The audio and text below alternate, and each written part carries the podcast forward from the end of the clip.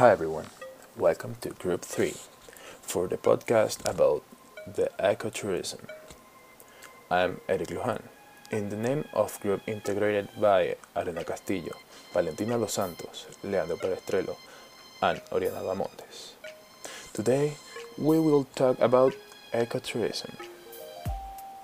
First, ecotourism is defined as responsible traveling to natural areas, conserving the environment and to sustain the well-being of a local people, including the interpretation and education.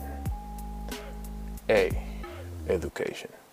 Because we must know the damage caused to the planet if we don't protect the natural areas and resources.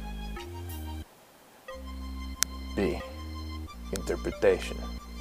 We must know and understand who our activity can destroy the earth.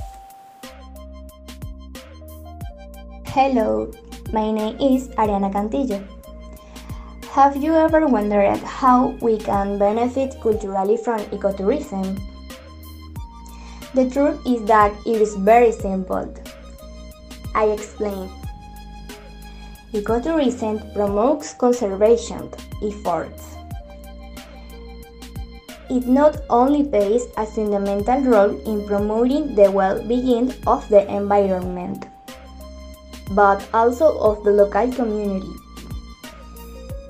It is responsible for preserving cultural traditions and customs in areas that run the risk of losing contact with their ancestral customs and cultural roots.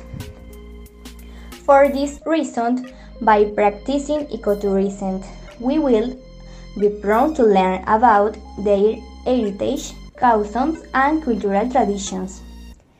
Without a doubt, it becomes a fascinating and wonderful experience. For this reason, it is very important to respect and nurture new and wonderful experience. Hi, my name is Leandro Perestrelo and I am going to talk about ecotourism.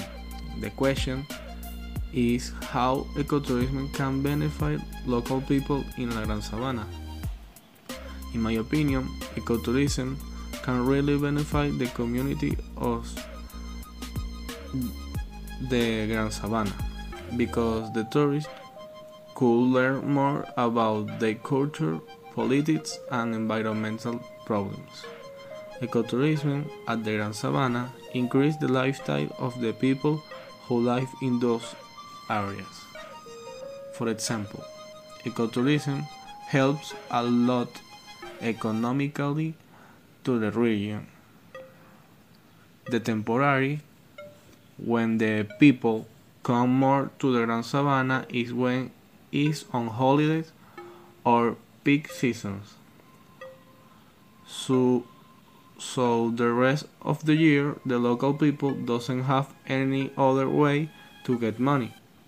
For that reason, ecotourism impulse and helpful places, tourist agencies, tourist sites, and local people to success. Hello, my name is Oriana Mondes and today I will talk to you about an idea for an ecotourism project in Los Roques. My idea is to make an inn where instead of using air conditioning, we will use the natural breeze. In addition, solar panels will be installed to use the sun energy. Also, we will reuse rainwater to wash the dishes and toilets. Besides, tourists will be given vegan food, which will be taken out of our orchard. On the other hand, we will have several departments. The first is the Department to Preserve Marine Species that are in danger of extinction and that are injured.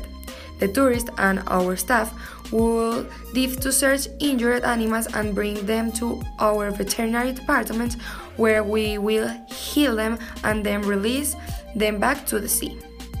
In this place, our tourists will be able to come see and feed them. And finally, the second is our conservation department of flora and fauna, where our staff and tourists will go to beaches to enjoy enough, but also plant palm trees and we will clean the beaches in order to preserve the environment.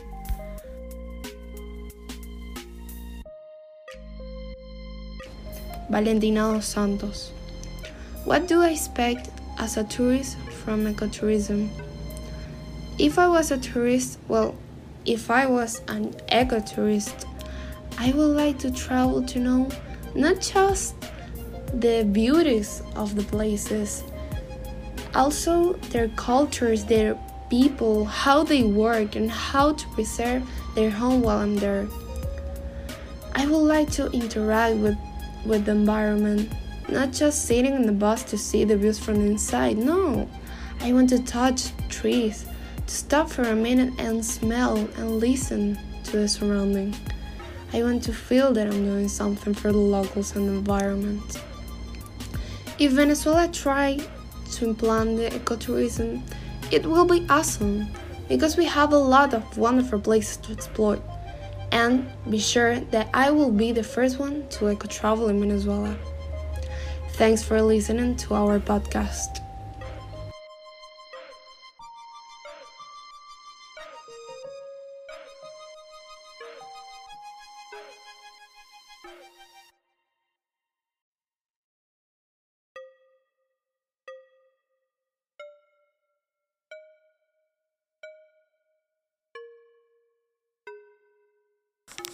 Hi everyone, welcome to Group 3 for the podcast about the ecotourism. I'm Eric Lujan, in the name of group integrated by Arena Castillo, Valentina Los Santos, Leandro Perestrelo, and Oriana Bamontes. Today we will talk about ecotourism. First, the ecotourism is defined as responsible traveling to natural areas, conserving the environment and to sustain the well-being of a local people, including the interpretation and education. A. Education. Because we must know the damage caused to the planet if we don't protect the natural areas and resources. Interpretation. We must know and understand who our activity can destroy the earth. Hello, my name is Ariana Cantillo.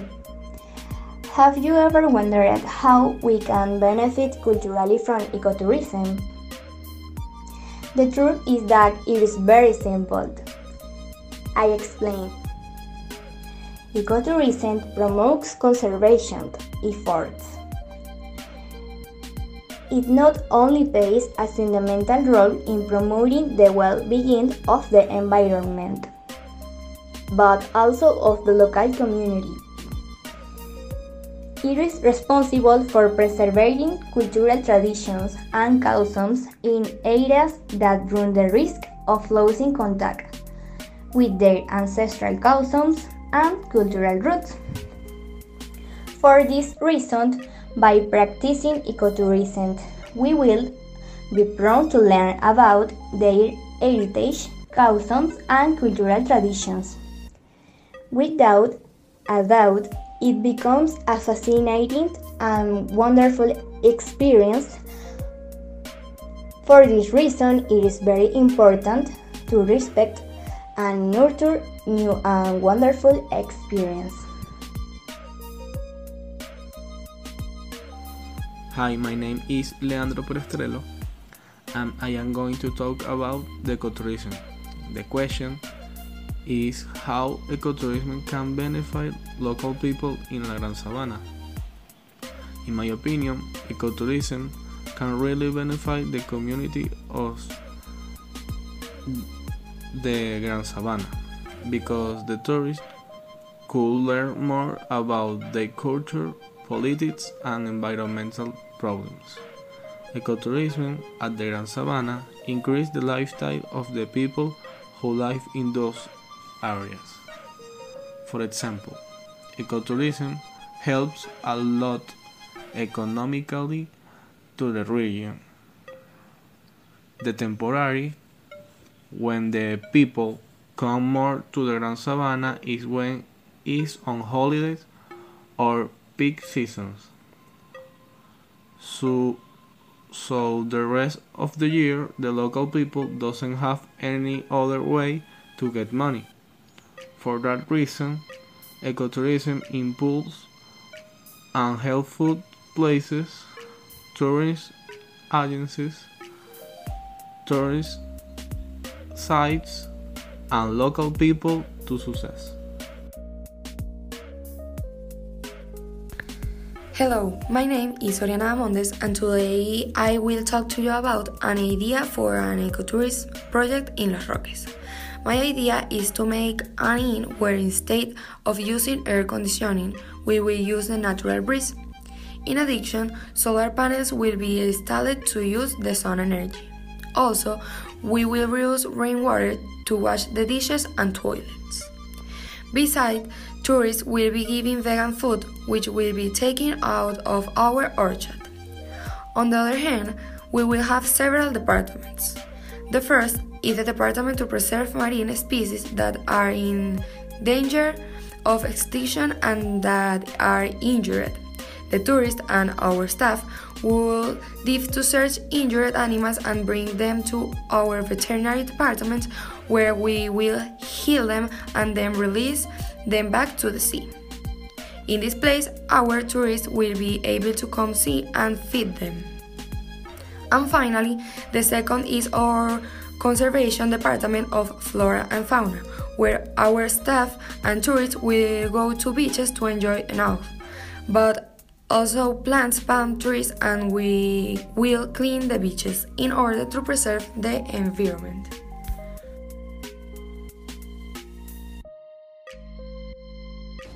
Valentina dos Santos. What do I expect as a tourist from ecotourism? If I was a tourist, well, if I was an ecotourist, I would like to travel to know not just the beauties of the places, also their cultures, their people, how they work, and how to preserve their home while I'm there. I would like to interact with, with the environment, not just sitting in the bus to see the views from inside. No, I want to touch trees, to stop for a minute and smell and listen to the surrounding. I want to feel that I'm doing something for the locals and the environment. If Venezuela try to implant the ecotourism, it will be awesome because we have a lot of wonderful places to explore. And be sure that I will be the first one to eco travel in Venezuela. Thanks for listening to our podcast.